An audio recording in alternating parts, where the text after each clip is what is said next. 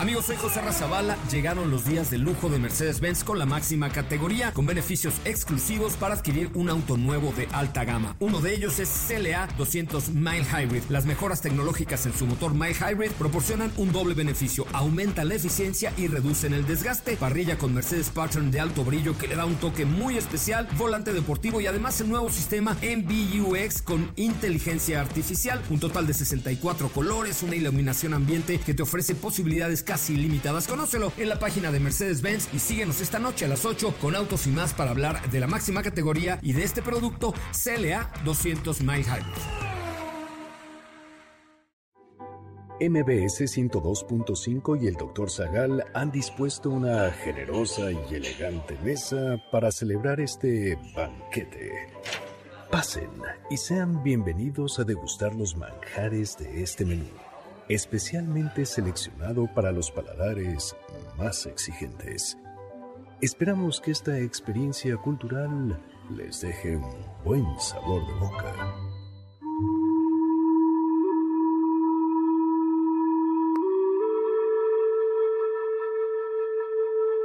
¿Qué lugar ocupaban los presagios en la cosmovisión indígena? ¿Cuáles fueron las señales del fin del imperio mexica? ¿Había un nigromante en las filas de Hernán Cortés? ¿Quién era Santiago Mataindios? ¿Cortés mandó quemar las naves? ¿Quiénes conquistaron México Tenochtitlan?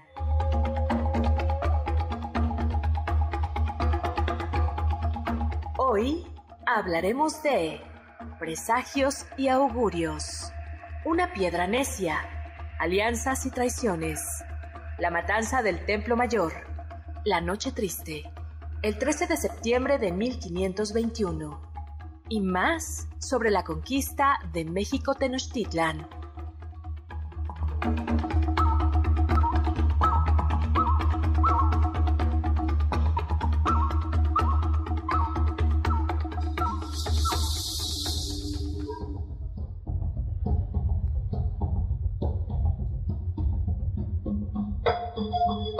Y todo esto pasó con nosotros. Nosotros lo vimos, nosotros lo admiramos. Con esta lamentosa y triste suerte nos vimos angustiados. En los caminos yacen dardos rotos, los cabellos están esparcidos, destechadas están las casas, enrojecidos tienen sus muros, gusanos pululan por las calles y plazas, y en las paredes están salpicados los sesos.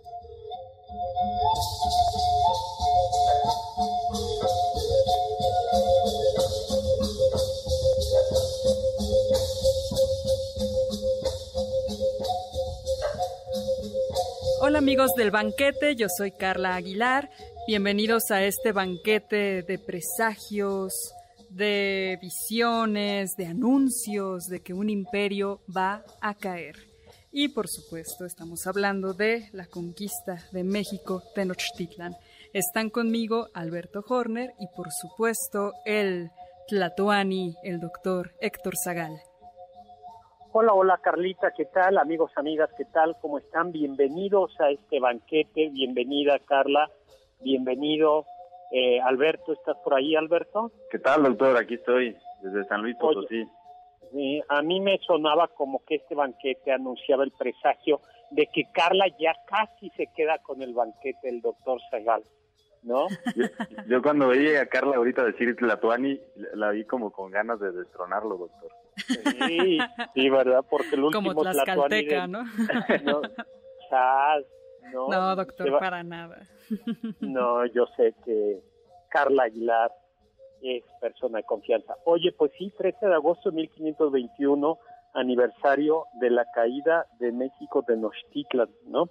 Que no marca en realidad la conquista de, de, de, Mesoamérica, pero sí es una fecha simbólica. Y digo que no marca porque en realidad Mesoamérica y luego más al norte, lo que se conoce como Aridoamérica, tarda todavía muchos siglos en, conquistarse. Todavía hay conquistas en pleno siglo, siglo XVIII de pueblos originarios a mano de criollos españoles y, por cierto, también indígenas tlaxcaltecas, que fueron a lo largo de todo el virreinato aliados fieles de la corona española. Pues vamos a hablar, ¿qué ¿qué nos preparaste hoy de menú Alberto Domínguez para el banquete? para el menú, doctor, imaginé qué hubiera pasado si, si hubieran vencido los mexicas, es decir, si, si no nos hubieran vencido, si no, si no hubieran ganado los españoles. Y entonces lo que hubiera pues. pasado es que eh, habrían hecho alguna ceremonia previa para después preparar un delicioso pozole y colgar una tibia en la puerta del mejor guerrero. Entonces, si uno anda, anduviera por la calle de Tenochtitlán y viera la tibia colgada, sabría que por allí puede ir a pedir pozole, porque allí vive el mejor guerrero de, de la guerra. Entonces, ah, para el día de hoy, pozole, un delicioso pozole. Pero ese pozole era como. Pues haga de, haga de cuenta, doctor, que, que usábamos la carne de los vencidos. Ah, no, pues yo prefiero, prefiero un pozole tradicional de, cerdo que de cabeza de vencido. Ah, yo mejor un tamalito nada más, ¿no? Sí, un pozole de Hernán Cortés o un pozole de... No, no. Pozole Cortés. ¿Por qué se llama pozole Cortés? Porque lo hicimos con la cabeza de Hernán Cortés. No, fíjense que me quedo con un pozole muy tradicional. Además, el pozole es un platillo mestizo porque lleva una cantidad de ingredientes que no son mexicanos, como el rábano, como la lechuga, como el orégano, como cierto tipo de cebolla y por supuesto el y por supuesto la, la carne de cerdo. Bueno, pues vamos a hablar ahora, pues está muy bien, ¿y nos vas a dar algo más de bebé? Un poco de chocolate, doctor, chocolate con achiote frío. yo creí que nos ibas a servir eh, cerdo asado con tortillas, es decir, taco de carnita, que es lo que se sirvió para celebrar eh, la, derrota, la caída allá por Coyoacán. Pero dicen que eso pues es muy poco patriótico, ¿no, doctor? Que ya no deberíamos comer carnitas para nada. no, yo, pues yo, ahí soy. Yo digo que, liberan al cerdo. bueno, eh, vamos a hablar de los presagios de la conquista y si nos da tiempo vamos a hablar de la conquista de México Tenochtitlan. La palabra presagio proviene del latín que significa señal que indica, previene y anuncia un suceso. Es como una especie de adivinación o de conocimiento de cosas futuras. Y en el náhuatl, tezahuitl, tezahuitl significa augurio, cosa escandalosa, pero también Quetzalcoatl puede significar maleficio, ¿no? Por ejemplo, Cihuacuat, ya platicaremos de ella, anunció la conquista apareciéndose en las noches gritando por sus hijos. Y otras veces había animales como la lechuza o el tecolote que anunciaban la muerte a quienes se muestran. Pero eso está interesante, doctor, porque... sabes que, que definitivamente son un mal agüero, como como la siniestra corneja del Cid Campeador. a ver. ah, si no me si no me equivoco, cuando el Cid entró a Burgos, dio una corneja volando a la izquierda y eso era un mal presagio de que lo iban a correr de Burgos. Y en efecto lo corrieron. Y, y en las, si no me equivoco, en las culturas nórdicas también hay ciertas aves que, que funcionan como malos presagios. Entonces, al parecer aquí, en, eh, los mexicas el ave que funcionaba como mal presagio era el tecolote. El Así tecolote. Es, pero lo padre, o bueno, lo padre sí, es que no eran no eran ya determinaciones divinas que no se podía hacer nada en contra de ellas, sino que cuando llegaba un tecolote a tu casa y lo escuchabas arañando el tejado, lo que podías hacer era insultarlo insultarlo diciendo como, hey, tu mamá, ¿sabes? Ese tipo de insultos es lo que le tenías que decir al tecolote o decirle de manera muy grosera, aún no estoy listo para ir a, la, a ese lugar de muerte y de sombras. Y entonces el designio divino que era que alguien en esa casa muriera podía ser evitado si sabías cómo hablar con los dioses. Yo tenía una tía abuela. muy bien.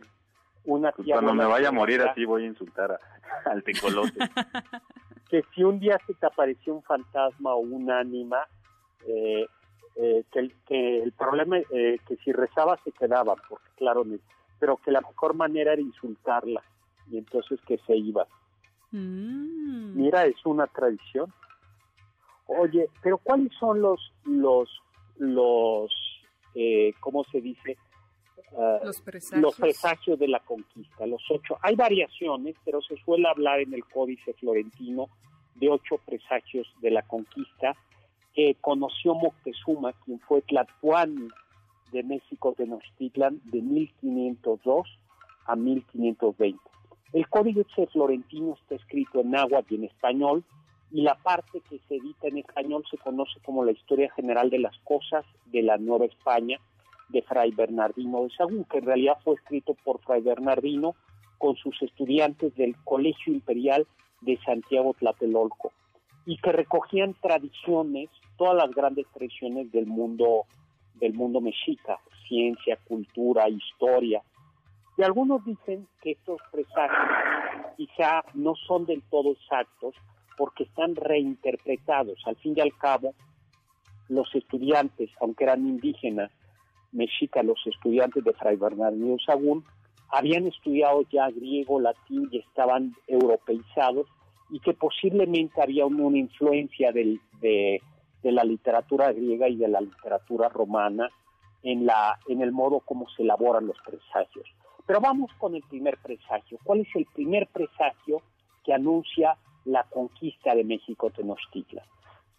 Dice, en 1509, una gran pirámide de fuego cuya punta llegaba hasta el medio del cielo apareció a medianoche en el este.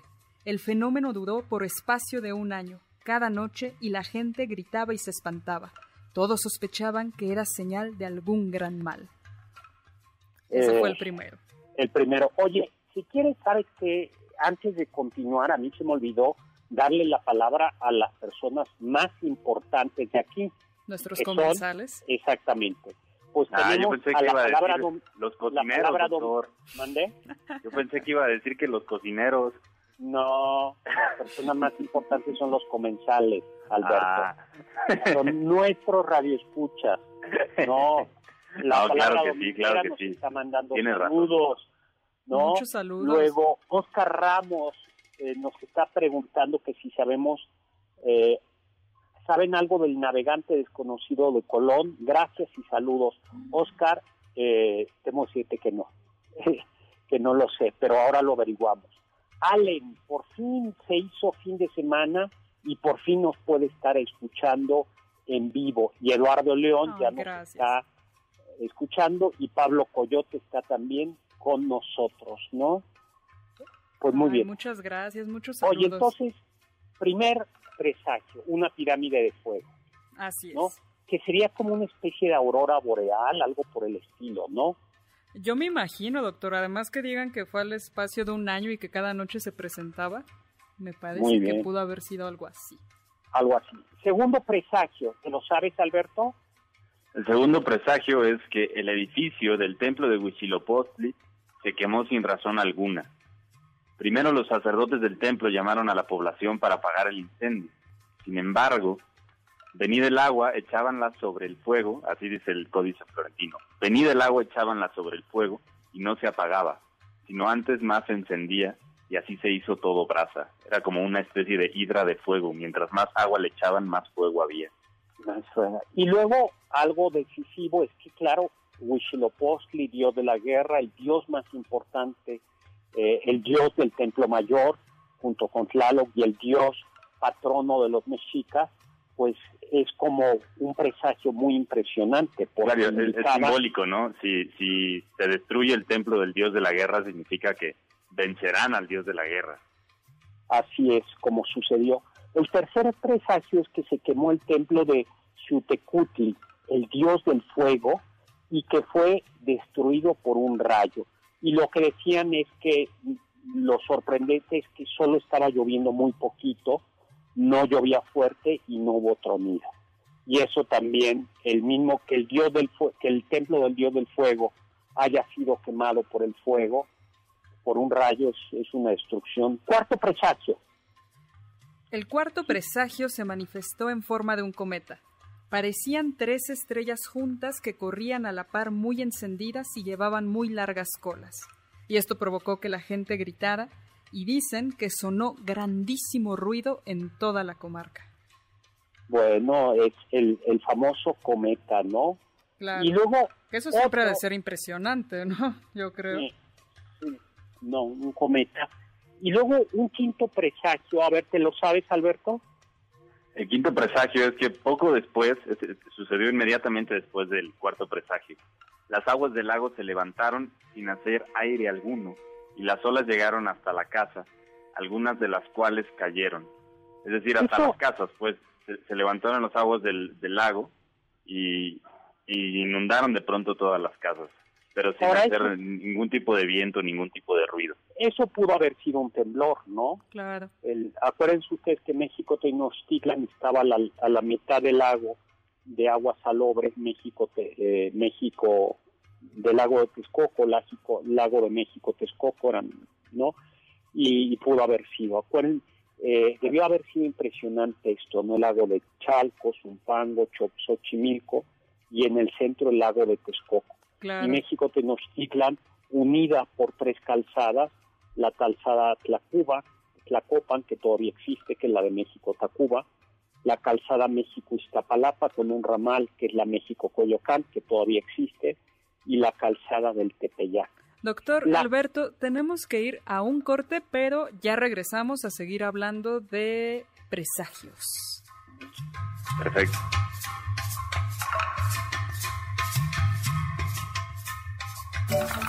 Del diccionario del doctor Zagal.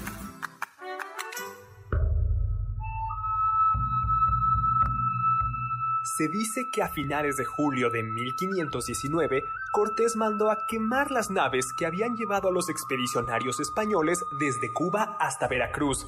Destruir el único medio de escape por si la cosa se ponía fea ha sido interpretado como un signo de valentía y fuerza. Sin embargo, las naves no fueron quemadas, sino barrenadas y se usó su madera para construir algunas fortificaciones de Veracruz. Probablemente la decisión no la tomó solo y además la tomó confiando en la alianza ya formada con el señor de Zempoala.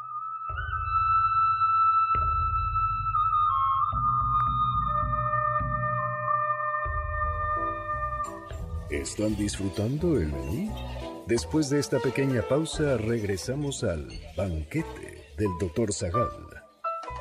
Pueden escribirles en Twitter, arroba Carla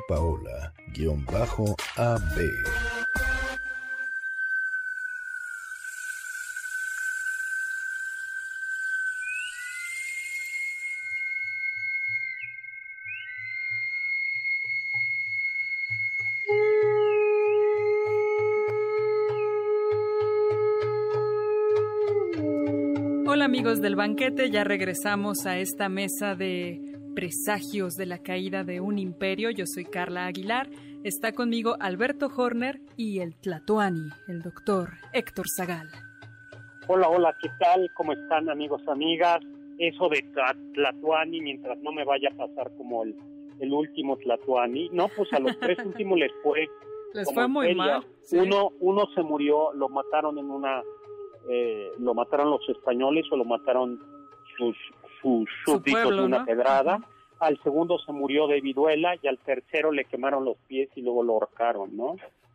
¿Cómo, No, cómo se doctor, llamaban? Usted, usted es ¿Cómo se llamaban los tlatuanis de los tlaxcaltecas? Igual así le podemos decir, doctora. A esos les fue un poco A, mejor. a eso les fue, eran lo- los señores de Tlaxcala, en efecto, del, del eran, pues tenemos el sexto, entonces habíamos hablado ya del sexto, del quinto presagio. El sexto, Nos quedamos, ajá, solo hablamos de los primeros cinco que de hecho casi todos son hacen referencia a algún tipo de, de ruptura de la causalidad natural, por así decirlo. Es decir, un rayo que no hace ruido, el agua que se levanta del lago, un fuego que no se apaga, eh, cosas así, ¿no, doctor? Ya. Oye, y fíjate que a mí el que más me impresiona, que todavía se conserva en la tradición mexicana, es comenzó a escucharse el llanto por las noches de una mujer que decía, ay mis hijos, ya nos perdemos, oh hijos míos, ¿dónde os llevaré? Y decían que era la Cihuacuac, y que luego va a dar origen a la leyenda de la Llorona. De la llorona. Llorona. Sobre eso yo tengo una sospecha, doctor. A ver qué, qué dice usted, a ver qué dices, Carla. Pero yo leí en el libro de los reyes que es este libro del Antiguo Testamento o del canon judío también, que no, no me acuerdo si fue en, el libro de Jeremías o en el libro de los Reyes, pero retratan a, a, ay, a una mujer, ¿cómo se llama? A Raquel, a Raquel llorando por los hijos de Israel, cuando está perdido el pueblo de Israel y Raquel grita, ay mis hijos, nos perdemos, eh, refiriéndose al pueblo de Israel. y yo tengo una sospecha de que algo ahí se mezcló. No solo eso, sino que además cuando se habla, el, me parece que es, eh, el, no sé si quién es el evangelista que habla de la masacre de los inocentes, pero en los evangelios justo se cita ese pasaje y se escuchó el llanto de Raquel por sus hijos. Ah. También se cita. Podría ser, podría ser perfectamente en esta interpretación, en esta mezcla. Ahora, a mí este es el que más me llama la atención porque superó el presagio y hoy por hoy en todo México hay la imagen de la llorona que, que grita, ay mis hijos, eh, ay mis hijos, y además algo sorprendente es que la llorona, incluso en lugares donde no hay, está siempre en torno a cuerpos de agua, a ríos, a lagos, a manantiales, yo he escuchado versiones de La Llorona en Coahuila, por ejemplo. en Coahuila dices, ¿y dónde? Pues en el manantial, en el ojo de agua, ¿no? O sea, es, es, es, como una leyenda que, que se convirtió y que, como dice Alberto, es muy probable que haya un sincretismo, una reinterpretación. Y finalmente queda el séptimo. ¿Quién nos platica del séptimo? Y luego vamos al octavo.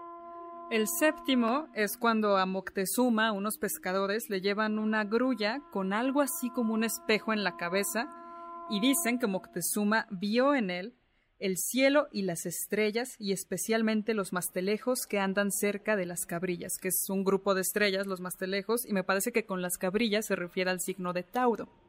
Y poco después, después de haber visto esto, una muchedumbre de gente junta que venían todos armados encima de caballos que aunque en realidad en el texto en náhuatl dice venados.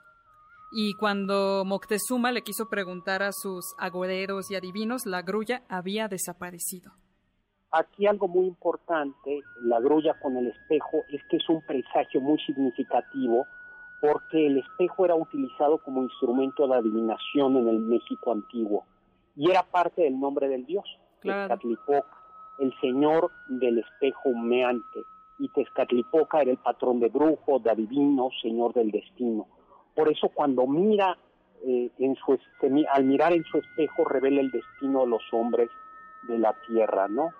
Y luego eh, es, muy y luego viene finalmente el 8, que es cuál.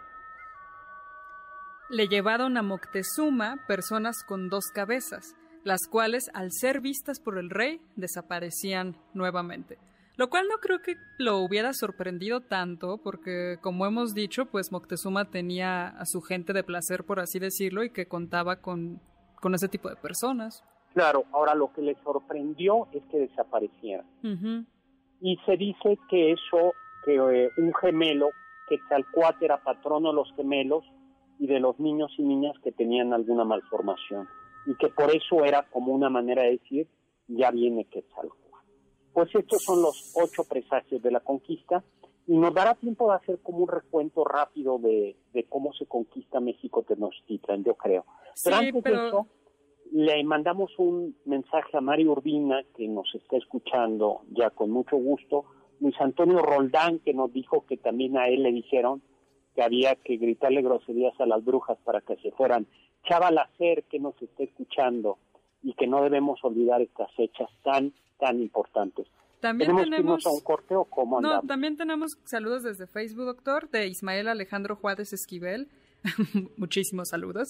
Y a Molly Platt, que también nos manda muchos saludos. Y hay un presagio que a mí me causa mucha gracia, doctor, que es el de una piedra necia que no quería irse con Moctezuma cuando él pidió, eh, mandó traerla para hacer sacrificios. Él, él, esperaba que hubiera una piedra muy grande, muy imponente, donde pudieran ponerse a los cautivos, porque antes de sacrificarlos a ellos se les daban armas de juguete, vamos a decirlo así, y estaban atados en un tobillo a la piedra para que simularan una batalla con, con un guerrero, un guerrero mexica, y ya posteriormente les, le arrancaban el corazón. Entonces Moctezuma quería una piedra grande donde pudiera representarse eso, y la piedra la encontraron mm, en el Estado de México, y desde ahí empezaron a llevarla hacia Tenochtitlan, pero la piedra les decía que ella no quería ir con Moctezuma. Decía, miserable gente y pobre desventurada. ¿Para qué porfías, así dice el texto, hame querer llevar a la Ciudad de México? Mira que vuestro trabajo es en vano, y yo no he de llegar ni es mi voluntad. Yo iré hasta donde a mí me pareciere. Anda, id a decirle a Moctezuma que ya no es tiempo, que ya se acordó tarde, que más temprano había de acordarse de traerme, que ya no voy, que ya no soy menester allá porque ya está determinada otra cosa. ¿Para qué me lleva? para que mañana esté caída y menospreciada por ahí. Que también era un presagio de que el imperio ya iba a caer sin importar qué hiciera Moctezuma para los dioses. Exactamente, este es otro presagio, como les decía, hay variaciones en el número. Pero se lo dijo una piedra, una piedra, como una fábula, una piedra en el camino le enseñó que su destino Así es. Era rodar y rodar. Era, era, llorar y eh, no era rodar, sino era llorar. Llorar y llorar. Y Ay, qué bonita reflexión este, nos has hecho, Alberto.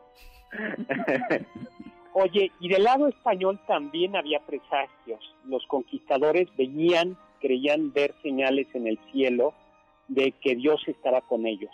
Por ejemplo, varias crónicas dicen que Santiago Matamoros, que es un hombre, el apóstol Santiago, eh, que evangelizó España, dicen que se aparecía del lado de los españoles cuando los españoles estaban combatiendo a los moros.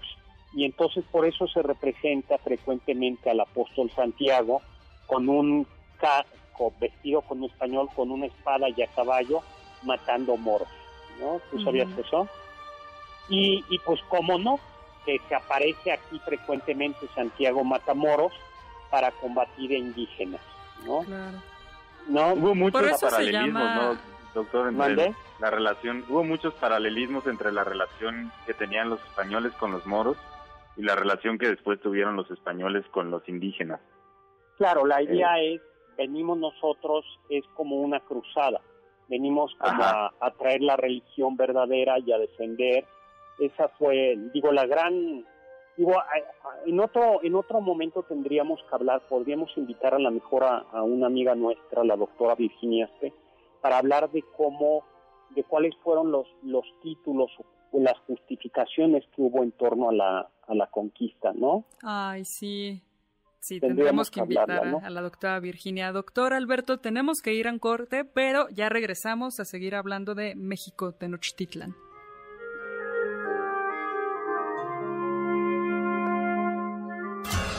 Los sabios dicen. Esta gran ciudad de Temixtitán está fundada en esta laguna salada. Es tan grande la ciudad como Sevilla y Córdoba. Son las calles de ella muy anchas y muy derechas. Hernán Cortés, segunda carta de relación.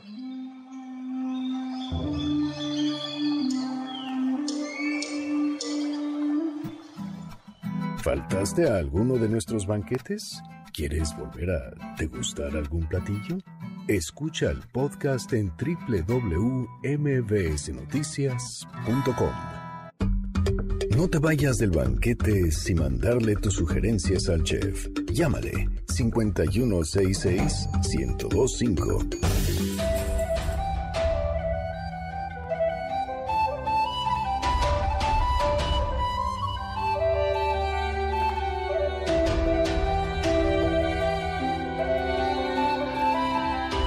Bienvenidos nuevamente a este banquete de presagios, de derrotas, de conquistas. Yo soy Carla Aguilar, están conmigo Alberto Horner y por supuesto el, yo le quiero llamar cacique de Sempoala, el doctor Héctor Zagal. Hola, hola, hola Carlita, ¿cómo seguimos? Estamos aquí en este programa, bienvenido de nueva cuenta y le damos un saludo a soy a Ilan a Ilan que nos dice que después de años y años de escucharnos, es la primera vez que nos puede escuchar en vivo. Muchísimas gracias. Y la Ana María Reyes, que nos está escuchando también, muchísimas, eh, muchísimas gracias por, por estarnos escuchando. Pues seguimos, yo creo que Carla... También unos saludos rápidamente de Facebook. Miguel Ángel Amador Reyes nos dice que le gusta mucho Jorge Reyes, que en paz descanse murió en 2009, promotor de música prehispánica. Y es que hemos escuchado de fondo algunas canciones como El filo de la obsidiana. Ah, también a mí me gusta mucho. También nos manda saludos Lisette Llamas Escamilla. Excelente sábado, muy interesante tema. Y Joel González que dice, lo estoy escuchando, maestro y por supuesto a nuestra amiga Aida que nos escucha todos los sábados y a Mario Urbina que es fiel escucha, ¿no? Totalmente. Muchísimos saludos Aida. Tenemos poco tiempo, les propongo que tratemos de hacer un recorrido veloz de la conquista de México Tenochtitlan. ¿Cómo ve? Muy bien, doctor. Me parece bien, doctor. Velocidad, abril de 1519, Hernán Cortés llega de Cuba a las llega de Cuba a las costas de México. En realidad, Diego Velázquez lo había enviado para explorar estas tierras. Era la tercera expedición, no para conquistarla. Pero Hernán Cortés se revela y decide conquistar. No se sabe estas tierras y por eso eh, es un prófugo de la justicia. No se sabe exactamente cuántos soldados traían. Algunos dicen que eran 450, otros piensan que eran hasta 600. En realidad, Moctezuma y en México Tenochtitlan ya se sabía que había hombres de otras tierras y conservaban eso poca, no, no se suele hablar mucho, y Moctezuma tenía eh, colección de algunos objetos que habían sido recogidos en algunos naufragios.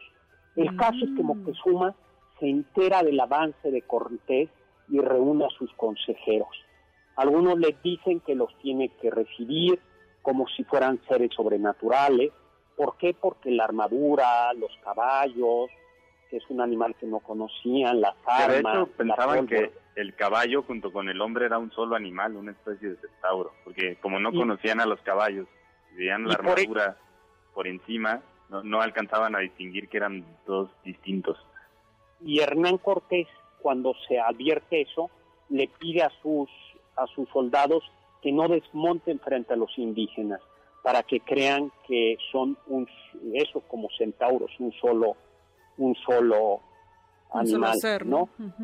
Luego Moctezuma lo que hace es después de oír diversos consejos decide enviarles espléndidos regalos y les envía eh, comida, tortillas, tamales, aves, plumas, eh, pero lo que más le, le, da es que además les mandan cautivos por si tienen sed de sangre.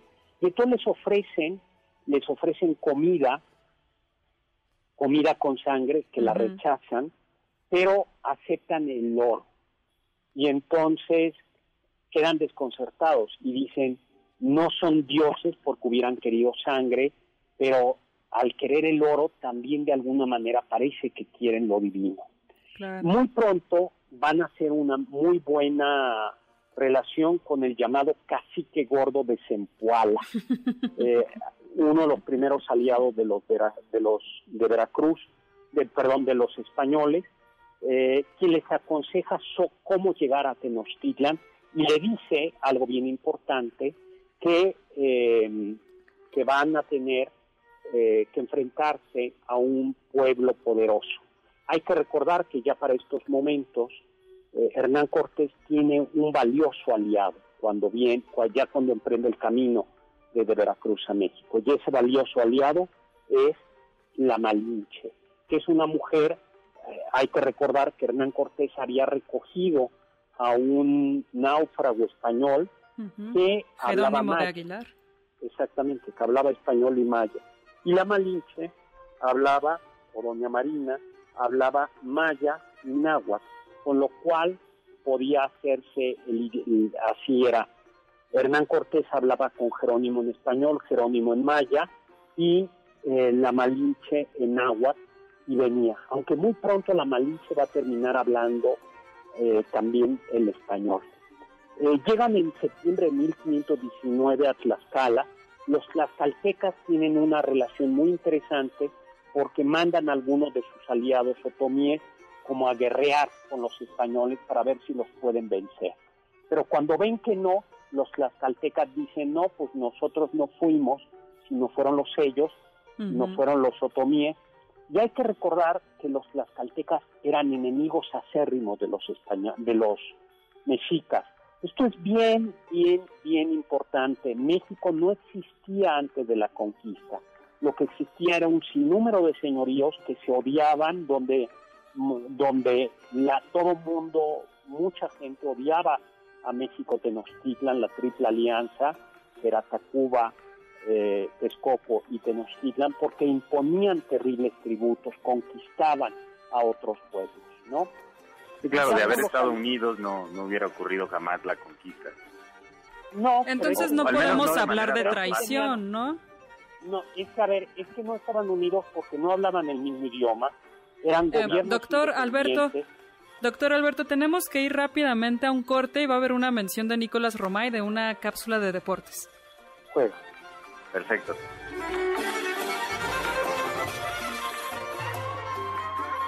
Escuché que... Algunos llaman a Gonzalo Guerrero el padre del mestizaje, pues, siendo español, se enfrentó a los conquistadores en defensa de los mayas, con quienes convivió durante 25 años. Primero sirvió como esclavo para varios caciques, pero se ganó su libertad por su destreza guerrera. Llegó a tener tal prestigio que se casó con la hija de un cacique y tuvo hijos con ella. Murió en 1536 en Honduras.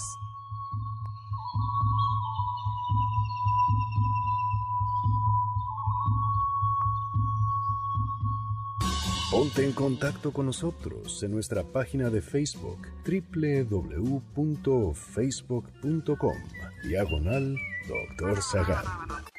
¿Listos para el siguiente platillo?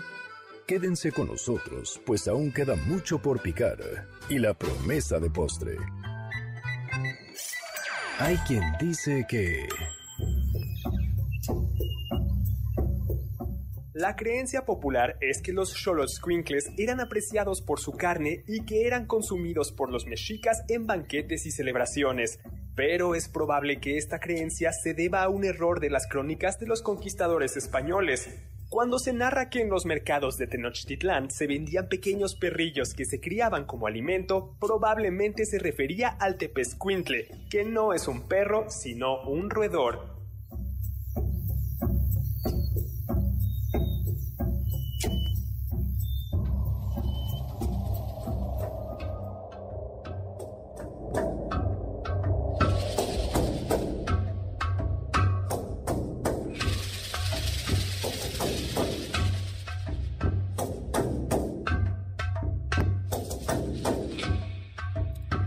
amigos del banquete, ya regresamos a esta mesa de presagios, de victorias y derrotas. Tenemos muchos saludos en nuestras redes sociales.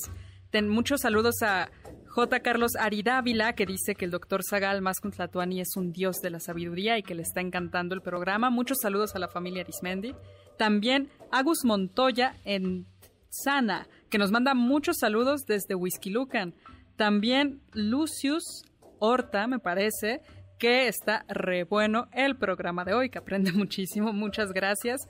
Gustavo Campo también nos manda muchos saludos, que está muy interesante el programa. Muchos saludos a Marifer Álvarez, que nos escribe desde Querétaro, y muchos saludos a, este, a un amigo del programa, Juan José Marín. Yo soy Carla Aguilar y están conmigo Alberto Horner y, por supuesto, el doctor Héctor Zagal. Hola, hola, pues un saludo también a la familia Anel Benítez, a Anel Benítez y familia que nos está escuchando. Por supuesto, a Rosa María Montaño, a José Miguel Quesada, eh, y, a, mucha, a, a ¿Ya vieron, el, ¿Ya vieron el tweet de Héctor Tapia? Sí, ya lo vi, qué bueno está. Dice, dice que todos los días voltea al cielo buscando un cometa o algún otro presagio de que ya podremos estar juntos en cabina. pronto, pronto, pronto regresaremos. Pronto será. Haré lo mismo. Pero, por ahora creo que vale la pena cuidarnos, ¿no? Además, muchísimas gracias a Héctor por las cápsulas. Muchísimas gracias, Héctor Tapia. Y, y bueno, pues seguimos, no vamos a llegar al final, pero eh, en septiembre de 1519 eh, Hernán Cortés llega a Tlaxcala y terminan haciendo una, eh, una alianza que va a ser decisiva. Una alianza que, como les dije, se va a mantener, porque cuando los españoles y los criollos y los mestizos van a conquistar otros territorios, como por ejemplo Sinaloa, Michoacán, Nuevo México, mm, Durango, Nuevo León, van a ir acompañados, Coahuila, Texas incluso, van a ir acompañados de los aliados, eh, de los aliados tlaxcaltecas. Avanza Hernán Cortés y llega hacia octubre de 1519 a la ciudad de Cholula. Y entonces, aquí es bien importante, hay un libro muy bonito que se lo recomiendo, ¿Quién conquistó México? de Federico Navarrete, donde dice que seguramente los tlaxcaltecas desde el primer momento fueron en parte dirigiendo a los españoles y de alguna manera manipulándolos para que los españoles fueran exterminando a los enemigos de los tlaxcaltecas. Y que seguramente esto pasó en Cholula. En Cholula hay una matanza, eh, los españoles toman la iniciativa y los españoles y los eh, tlaxcaltecas acaban con unos 5.000 cholultecas entre gobernantes, sacerdotes y población civil. Siguen avanzando después de permanecer varias semanas en Cholula con sus hacia México Tenochtitlan y pasan a través de los volcanes. Ahí, eso está muy eh, padre, doctor, lo que pasa cuando llegan a los volcanes, porque Diego de Ordaz, que era un capitán que, español que iba con Hernán Cortés, ve que hay una fumarola en el volcán y entonces le pide permiso a Cortés de subir y ver qué, qué es lo que había y entonces va con otros dos españoles y algunos indígenas tlaxcaltecas que dicen que no se atrevían a llegar hasta la cima porque creían que los dioses allí vivían. Pero Diego de Ordaz llegó hasta, hasta el cráter, hasta la abertura, pero lo importante es que alcanzó a divisar la cuenca del Valle de México. Entonces, imagínense lo que debió haber sido haber visto a través de los ojos de Diego de Ordaz. Y además Diego de Ordaz quería algo muy importante, que era el azufre para poder tener más pólvora. Sí, eso es muy importante porque si no, ¿cómo habrían sobrevivido los españoles con los cañones? Ya no hubieran mm. podido lanzar nada. Mientras tanto, Moctezuma sigue enviando regalos. ¿Y, y, qué pasa con el oro? dicen, dicen los cronistas que los mismos indígenas, los mismos mexicas quedan pasmados al ver la sed de oro de estos hombres. Pasan por el volcán, llegan al territorio de Chalco y los chalcos se hicieron también aliados de los españoles. Fíjense, ya traían gente de Zempoala, Tlaxcalteca, Huejotzinga y ahora gente chalcas, gente de, de, Chalco. El 8 de noviembre de 1519, finalmente Moctezuma, eh, perdón, Hernán Cortés y Moctezuma se encuentran por donde está el Hospital de Jesús, en Pino en, la, en la calle eh, de Pino Suárez, en el centro de la Ciudad de México. ¿Se encontraron cuando iban saliendo del metro o, venían caminando? Eh, no, no se encontraron saliendo del metro, Alberto. Ah. Se encontraron ahí los las dos comitivas. Oye, qué menso eres. Y Hernán Cortés eh, finalmente es recibido por Moctezuma y Moctezuma tiene la peregrina idea de alojarlos en el Palacio de Axayacat, que queda donde actualmente queda el Monte de Piedad, que, que después fue el Palacio del Marquesado del Valle de Oaxaca. Y digo peregrina idea porque en el Palacio de Axayacat Moctezuma tenía guardado el tesoro real. Pues, con lo cual dice, si los otros estaban ya verdaderamente ambicionaban el oro, pues qué Sí, si ya estaban babeando, pues les dio una razón más. Pero en el Inter, ¿cómo andamos de tiempo? Yo creo que ya se nos acabó el tiempo, ¿no? Todavía tenemos cinco minutos, doctor. Bueno, en el Inter, eh, Diego Velázquez ha mandado a un soldado, ha mandado a Pánfilo de Narváez a decir, es Hernán Cortés, se fue sin mi permiso y está haciendo lo que no viene. Y entonces lo, lo venían a capturar y Hernán Cortés sale de México Tenochtitlan a combatir a Pánfilo de Narváez, mm, de México sale de la ciudad, lo derrota y con eso consigue más soldados y consigue más armas. Pero, y deja a cargo de la Ciudad de México a un personaje siniestro que es Pedro de Alvarado. y Pedro de Alvarado, el 22 de mayo de 1520, los mexicas celebran la fiesta de Huitzilopochtli, dicen que le piden permiso a Pedro Alvarado, pero seguramente los tlaxcaltecas eh, y la ambición de Pedro Alvarado, los tlaxcaltecas diciendo van a hacer algo, van a hacer algo, más la ambición de Pedro Alvarado, hacen una matanza y matan eh, eh, a los jóvenes guerreros que bailaban y cantaban desarmados en el Templo Mayor, esa famosa mm, batalla o matanza del Templo Mayor, después de la cual el pueblo se levanta en armas. Eh, lo que hace Pedro Alvarado es tomar prisionero a Moctezuma para que trate de calmar a su pueblo, pero los tienen aislados en el palacio sitiados en el Palacio de Axayaca. Así es, y la situación se pone fea porque ya nadie les está llevando comida, ya no les están llevando agua y ya la situación se pues está terrible, ¿no? Hasta que regresa Hernán Cortés a la ciudad. Logra entrar Hernán Cortés con sus fuerzas, con los refuerzos que trae y dice tenemos que irnos. Y por eso a fines de junio de 1520 Hernán Cortés decide huir de México Tenochtitlan, ¿no? De México Tenochtitlan y eh, lo hacen en la noche, pero eh, esa noche que esa, esa noche salen, sin embargo, a pesar del silencio, hay una voz de alarma. y entonces van huyendo por la calzada México-Tacuba, eh, México-Tacuba, y vienen los mexicas desde la calzada y en canoa eh, en, canoas luchando contra los españoles y sus aliados las caltecas. ¿Es, la noche del, de la noche triste donde lloró Cortés bajo un árbol. Exactamente, es, real. Esa anécdota? A ver. Sí lloró, pero no se sabe si realmente fue en ese agüehuete donde, donde creemos que lo hizo, que está todavía, bueno, lo que queda de él sobre la calzada de, de México Tacuba, pero sí Bernal Díaz del Castillo dice que Cortés y otros capitanes lloraron ya una vez que estuvieron lejos de los mexicas. Y se cree que perdieron además prácticamente todo el tesoro. Incluso es muy probable que muchos se hayan ahogado por andar eh, con el tesoro. Durante diversas obras en la Ciudad de México se han encontrado pequeños lingotes de oro en la zona de México-Tacuba. Llegan hacia Tacuba y lo que quieren es tomar la ruta hacia Tlaxcala, pero dan una vuelta, van Tlanepantla, Tizapán, Pautitlán, Tepozotlán, Xolo, eh, Otumba, donde los mexicas los vuelven a combatir, pero de nueva cuenta los españoles logran derrotar eh, a los a los a los a los mexicas. En buena medida dicen que, que además de la de la de la inmensa de la de la cantidad de aliados tlaxcaltecas también es que tenían estrategias distintas.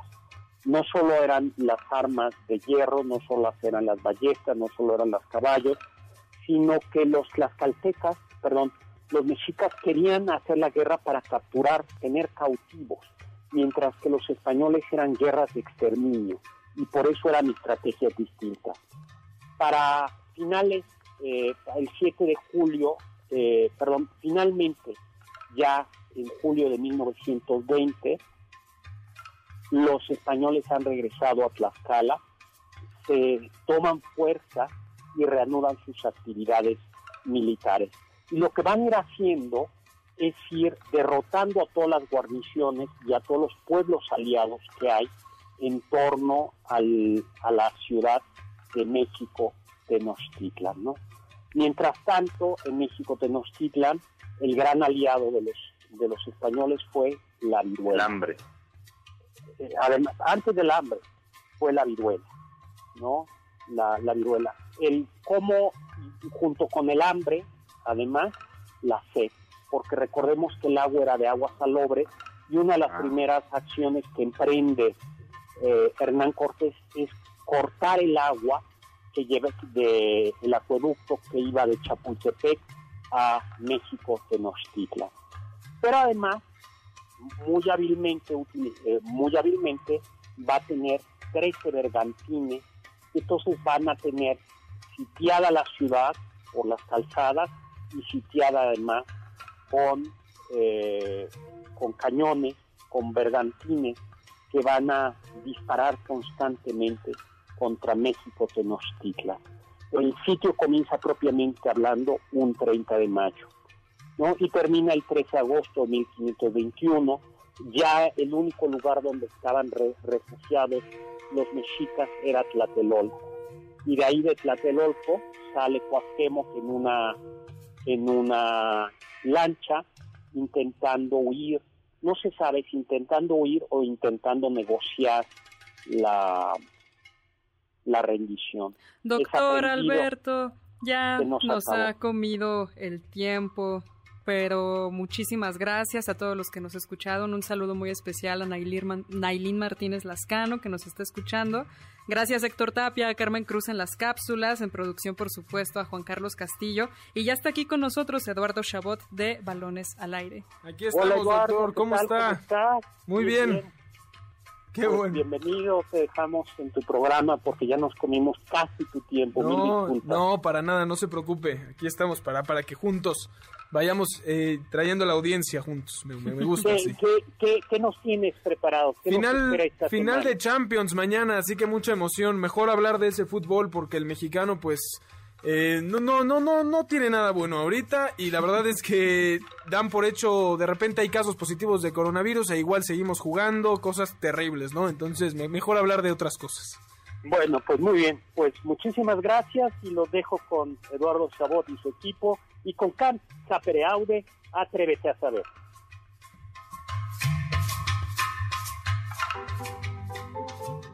Confiamos que este banquete ha sido un deleite gourmet y cultural.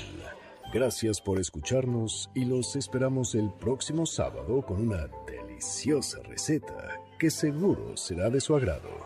MBS 102.5. Estamos contigo.